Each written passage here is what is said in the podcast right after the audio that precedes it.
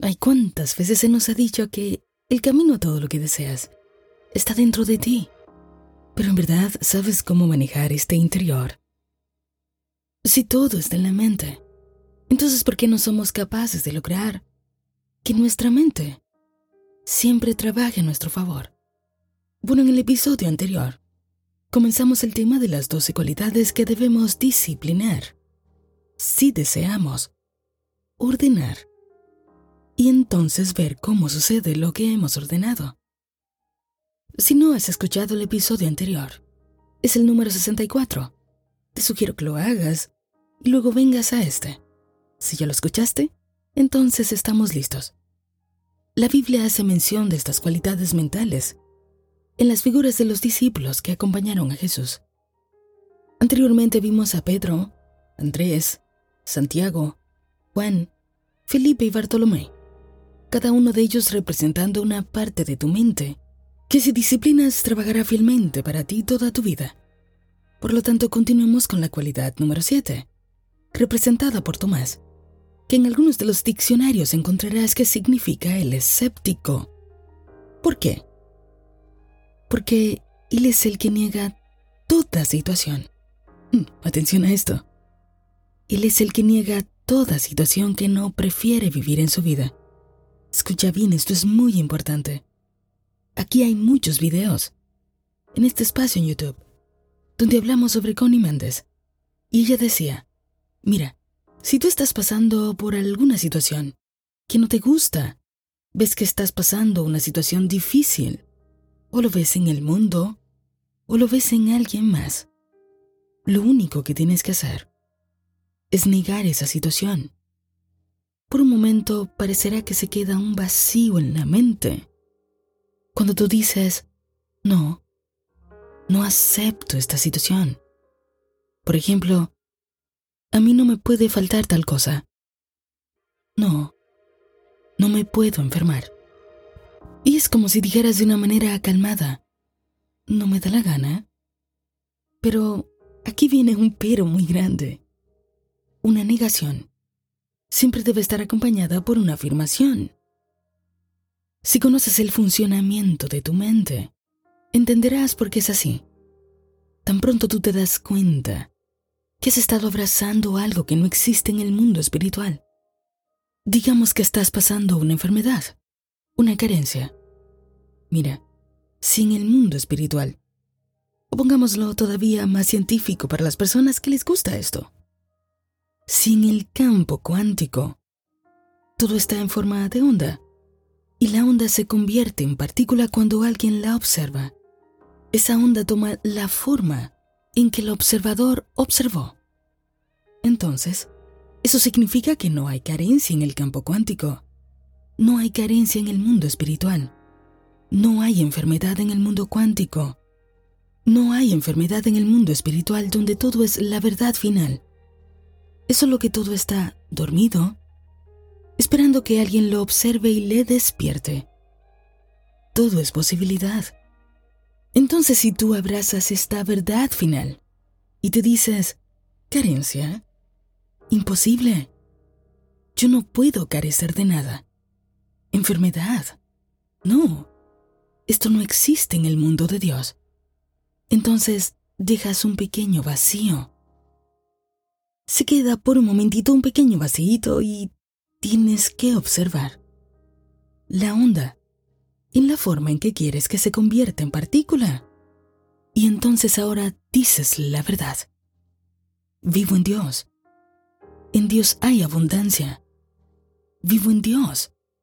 En Dios solo existe la salud. En Dios solo existe la armonía. Lo demás es apariencia tiene apariencia de ser verdad, pero no lo es.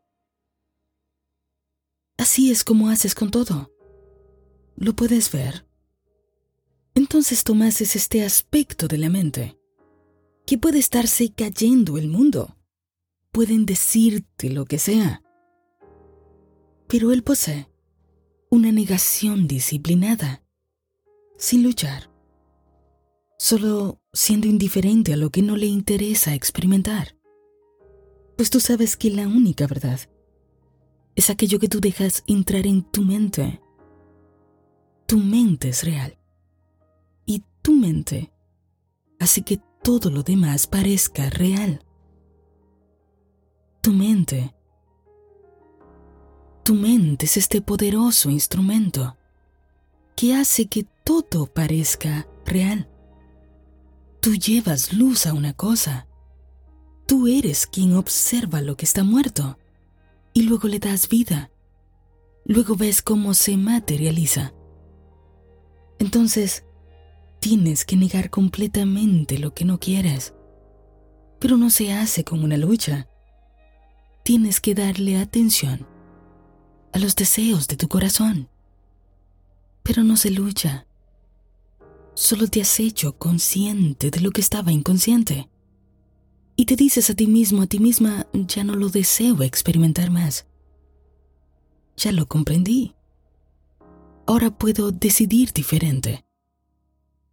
Ese es el momento de afirmar la verdad. Este es el momento de afirmar la verdad espiritual, la verdad de tu ser. Ahora tenemos a Mateo. Busca el nombre de este discípulo y verás que es hermoso. Significa don de Dios o regalo de Dios. Mateo representa los deseos de tu corazón. Mira qué hermoso es esto. La Biblia te dice, deleítate en el Señor, y Él te concederá los deseos de tu corazón. Entrega al Señor todo lo que haces. Confía en Él, y Él te ayudará. ¿Quién es el Señor? Esa te la sabes de más. Tu conciencia es Dios. Por lo tanto, cada deseo que llega a ti es un regalo de Dios. Es Mateo tocando la puerta de tu vida para que le des entrada. Los metafísicos siempre dicen que tan pronto una persona tiene un deseo, es porque está listo para recibirle. De lo contrario, no habría manera de que sucediera.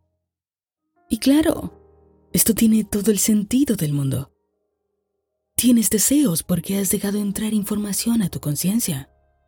Una persona que se encuentra en una aldea remota, que nunca haya visto un celular, no desea tener el último iPhone, porque no ha entrado en su conciencia. Y puede que después conozca el teléfono y diga, ah, pero si algo ha entrado en ti y le deseas, es porque estás listo, lista para recibirle. Eso es lo que lo complicamos demasiado. Mira, la Biblia te dice, yo soy el principio y el fin, y no hay nada que ha de existir que no haya sido. No hay nada que no exista ya. O sea, todo existe.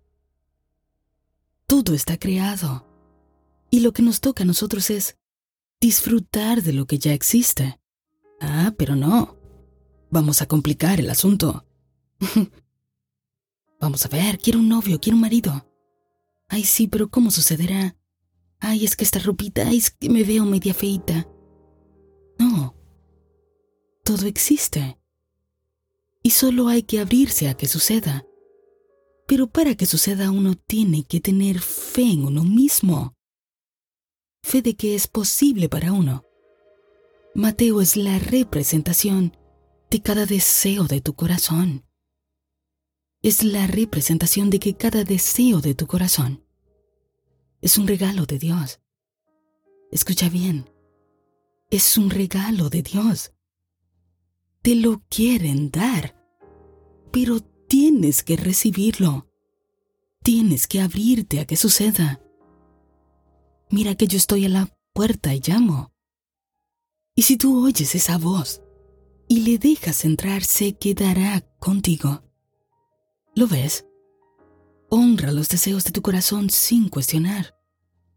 Tú solamente cumple la ley del amor. No hagas a los demás lo que no te gustaría que te hicieran a ti. Pero ámate. Permítete vivir las cosas hermosas que deseas. Cada deseo que llega a ti contiene el plan perfecto para que llegue a ti en forma de materia. Ábrete a recibirlo. El siguiente discípulo, cualidad de la mente número 9, es Santiago, el hijo del feo. Mmm, este me encanta. ¿Sabes por qué? Porque representa la ecuanimidad de la mente, la claridad, el discernimiento, el orden. ¿Sabes tú que este principio que dice, cómo es arriba es abajo, cómo es abajo es arriba? Bueno, claro. Una mente desorganizada una mente en caos no puede desarrollar su vida de una manera tranquila, en un mundo apacible, hasta que no te despabiles y entiendas que todo lo que ves ha nacido de lo que no se veía. Tú seguirás prestando atención a los efectos y la causa seguirá igualita, provocando los mismos efectos, las mismas situaciones una y otra vez. Carl Jung decía que mientras tú no traigas al consciente lo que está inconsciente, tu subconsciente va a gobernar tu vida y luego tú vas a decir, ay, es que así me tocó, es el destino. Jamás te dejes engañar por las apariencias, sino que el discernimiento debe permitirte ver las cosas tal y como son. Mira, aquí antes hemos abordado el tema del mal. Y antes te he dicho que todos los problemas de nuestra raza humana es porque creemos que existe el mal, cuando en realidad lo que existe es una falta de atención continua en el bien, en la vida. Y entre tu mente y las situaciones que tú vives, tu mente es real. Escucha bien entre tu mente y las cosas que estás viviendo. Tu mente es real, pues es tu mente que está trayendo a la vida esas situaciones. Pero las situaciones tienen apariencia de verdad. ¿Qué quiere decir esto? Que hay una causa única. Y es que tú crees que existe el mal. Y tan pronto quitas la atención de esa creencia, o al menos comienzas a darte cuenta que en el plano espiritual no existe tal cosa, que todo es Dios, que Dios es vida y siempre busca producir más vida. Sé que te lo estoy repitiendo, pero es que necesitamos entender que entonces tenemos la posibilidad de usar este poder para lo que funciona o para lo que no funciona. Cuando te das cuenta de esto, recuperas la sabiduría la ecuanimidad. Recuperas el discernimiento, la claridad. Ahora puedes ser el observador. Puedes interpretar lo que ves. Puedes entender lo que ha sucedido afuera, por lo que se ha abrazado adentro. Santiago, el hijo del feo, es el que piensa con claridad. No actúa primero discierne, después actúa. Mientras no te hagas uno con esta cualidad, vas a repetir una y otra vez los mismos patrones en tu vida. La cualidad número 10 es representada por Tadeo. Uy, aquí se pone todavía mejor. Porque esto, cuando buscas el significado de su nombre, dice que es aquel que alaba. Hermoso. Esta es la parte de ti que tiene que permitirse la alegría, que tiene que permitirse vivir con amor, con alegría, con entusiasmo, no con miseria, no con trabajo, no con pesadumbre, con tristeza constante. La gente que tiene una mente indisciplinada rara vez se permite estar feliz. Al contrario, todo el tiempo tienen algo de qué quejarse, algo de qué preocuparse. Yo era una de esas personas antes. Pasaba mucho tiempo de mi vida aburrida. Como. como si todo me día, nada me olía, como dice mi abuela. Connie decía que la oración más elevada que existe es la de Jesús. Gracias, Padre, porque me has escuchado. En conversaciones con Dios se le dice a Neil, la oración nunca es de súplica es de gratitud. Y la Biblia te dice, el Señor es mi fuerza y mi escudo. Mi corazón en Él confía. De Él recibo ayuda. Y entonces escucha esto. Mi corazón salta de alegría y con cánticos le daré gracias. Tú te has traído hasta aquí, hasta este conocimiento, hasta este exacto momento de tu vida. Tú has despertado algo en ti, algo que jamás se dormirá, tú nunca serás igual. Tú sabes que yo soy. Es la fuerza en la que puedes confiar. Entonces, salta de alegría. Claro, eres libre. Eres libre. ¿Quién puede atarte? ¿Quién puede decirte que no? Todos trabajan para ti, todo trabaja para ti. Es una ley, lo quieras o no. Y ahora tú lo sabes. ¿Por qué no estás saltando de alegría? ¿Por qué no tienes una alabanza en tu boca? Atrévete a agradecer por las cosas que estás viendo primero en tu mente. Prueba y verás. Si tu conciencia no abre las ventanas de los cielos y te da, hasta que sobre y abunde. Agradece. Gracias. Gracias, gracias, gracias porque estoy aquí. Porque estoy viva. Porque tengo la oportunidad diaria de vivir esta experiencia de cambiar las cosas a mi favor. Gracias, Padre, porque me has dado la oportunidad de elegir lo que quiero. Qué alivio, qué alegría. Disciplínate a agradecer. Disciplínate a agradecer por aquellas cosas que tienen apariencia de malas. Son tus oportunidades. Son abono para tu bendición. Este es el chance de que descubras quién eres tú. La gloria postrera será mayor que la primera. La disciplina número 11 es representada por Simón de Canaán. Este es el discípulo de la vida abundante. Esta es la mente que está disciplinada para ver abundancia en todo. Este es el que decide escuchar, percibir solo buenas noticias Pocas cosas son tan importantes en una persona como la cualidad de percibirse a sí mismo y de percibir a su mundo, como una constante fuente de energía de la que proceden todas las cosas. Por lo tanto, siempre hay mucho, siempre hay suficiente, y no puede contabilizarse. Solo hay abundancia, abundancia de amor, de paz, de armonía, de sabiduría, de vida, de dinero. El nombre de este discípulo es Simón de Canaán. Canaán era la tierra donde fluía la leche y la miel. Israel quería entrar en esa tierra. ¿Te acuerdas que en la Biblia la tierra representa lo más material? Por lo tanto se está hablando de que tan pronto entras en ese estado de la mente, en la abundancia, automáticamente estás donde siempre fluye. Siempre fluye leche y miel. O en otras palabras, estás automáticamente en una vida donde lo material sobra, donde siempre tienes todas las cosas que necesitas. Es tan simple como eso. Pues cada estado de la mente trae su propia manera de percibir el mundo y con ello sus propias decisiones. Una persona que se perciba que está viviendo en un mundo abundante jamás tomará las mismas decisiones de aquella persona que siente que vive en un mundo donde algunos tienen cosas pero ellos no.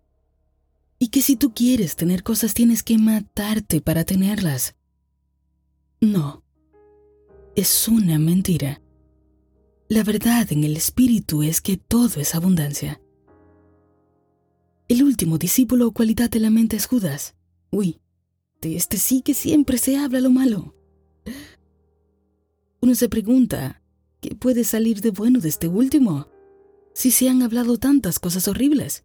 Bueno, Judas representa la parte de la mente que debe entregar y morir. Debe matarse a sí misma para que nazca lo nuevo. Ahí. Aquí debemos hacer un alto serio.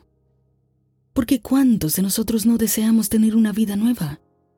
Abrazando aún la vieja. Ay, esto no lo quiero más. Pero seguimos abrazando los mismos hábitos. Seguimos tomando las mismas decisiones. Seguimos pensando, sintiendo, hablando igual. El que no se bautiza del agua y del Espíritu no puede entrar al reino de los cielos. O dicho de otra manera, el que no muere a su vieja manera de pensar. Ya sabes que el agua es quien toma la forma del envase donde la echas.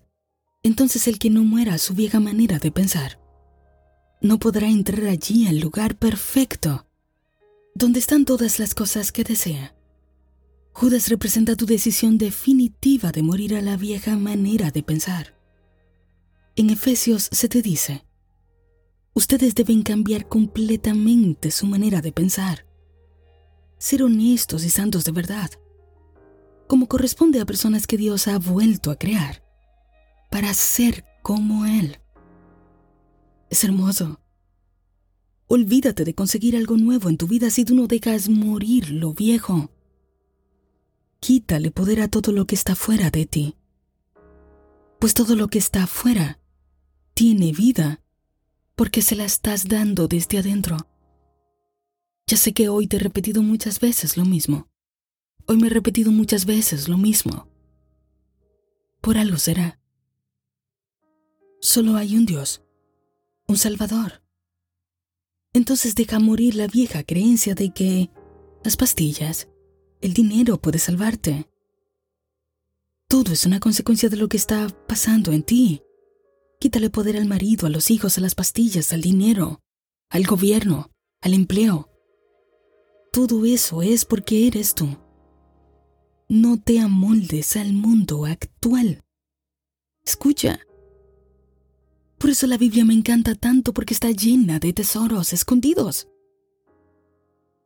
Mira, dice, no te amoldes al mundo actual. Transfórmate mediante la renovación de tu mente. Y así vas a comprobar cómo la voluntad de Dios es buena, es agradable y es perfecta. La voluntad de Dios, o sea, lo que Dios es, siempre es bueno, siempre es agradable y siempre es perfecto. Pero para que tú lo puedas experimentar, tienes que renovar tu mente. Deja morir lo que ya no funciona. Déjalo morir. Deja que los muertos entierren a sus muertos. Renuncia voluntariamente a todo lo que le está dando vida, aquello que ya no deseas. Despréndete de lo que has creído que tú eres. Conviértete a ti mismo en la única verdad, el Hijo de Dios. Ese Hijo que como Abel agrada al Padre. Lo agrada con su ofrenda. Claro, porque no es una ofrenda física. Es una ofrenda del corazón, de lo que no se puede ver. Despréndete alegremente de todo lo que tú no eres. Y va a quedar lo que siempre has sido. Antes te dije que esta información se detalla en el libro Tu fe es tu fortuna de Neville Goddard. Estamos leyéndolo por aquí, inclusive ese será el próximo capítulo que publiquemos. Estudia esto si te parece prudente. Medita en ello.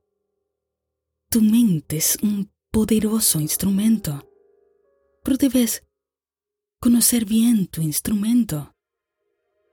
Tú eres el líder que le dice qué hacer. Así que para colaborar con esto voy a dejarte una imagen, con una reflexión que contiene los 12 aspectos de la mente. Así que te voy a dejar el link por aquí para que lo dijeras de una manera simple, lo incorpores y lo hagas natural en ti. Vas a poder encontrarlo con el número y el título de este episodio. A mi conciencia solo entra por medio del oído, lo que he ordenado entrar. Tengo una fe inquebrantable en mí y el coraje de permitirme lo que quiero. Siempre trato a los demás con misericordia, viéndolos con amor, deseando para ellos lo mismo que deseo para mí.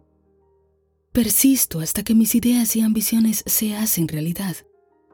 Utilizo mi imaginación solo para lo que quiero experimentar en mi vida. Y niego todo rumor o sugerencia que no esté en armonía con lo que he decidido que entra en mi conciencia, sin luchar, solo con una indiferencia total.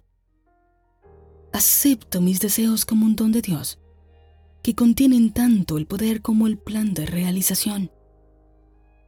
Tengo completo discernimiento para no juzgar por las apariencias, pues sé funcionar perfectamente en el reino de la causa. Yo tengo total claridad mental. Me permito agradecer por las cosas que hasta ahora solo veo en mi imaginación, sabiendo que mientras más mantengo la alabanza y la gratitud en mi boca, más tendré para agradecer. Estoy completamente disciplinado, disciplinada para escuchar solo las buenas noticias pues tengo conciencia de lo que es una vida abundante. Me desprendo con alegría de lo que he sido, para darle la bienvenida a lo que decido ser. Aparto la atención de los problemas y las limitaciones, para ponerla en aquello que es mi solución. Ahora y por siempre comprendo, acepto que yo soy, es mi único Salvador. ¿No es hermoso esto? Atrévete a nacer de nuevo. Atrévete a nacer de nuevo. Esta situación que te parece que es basura es el abono para tu bendición. El compromiso siempre es contigo. La vida se trata de ti.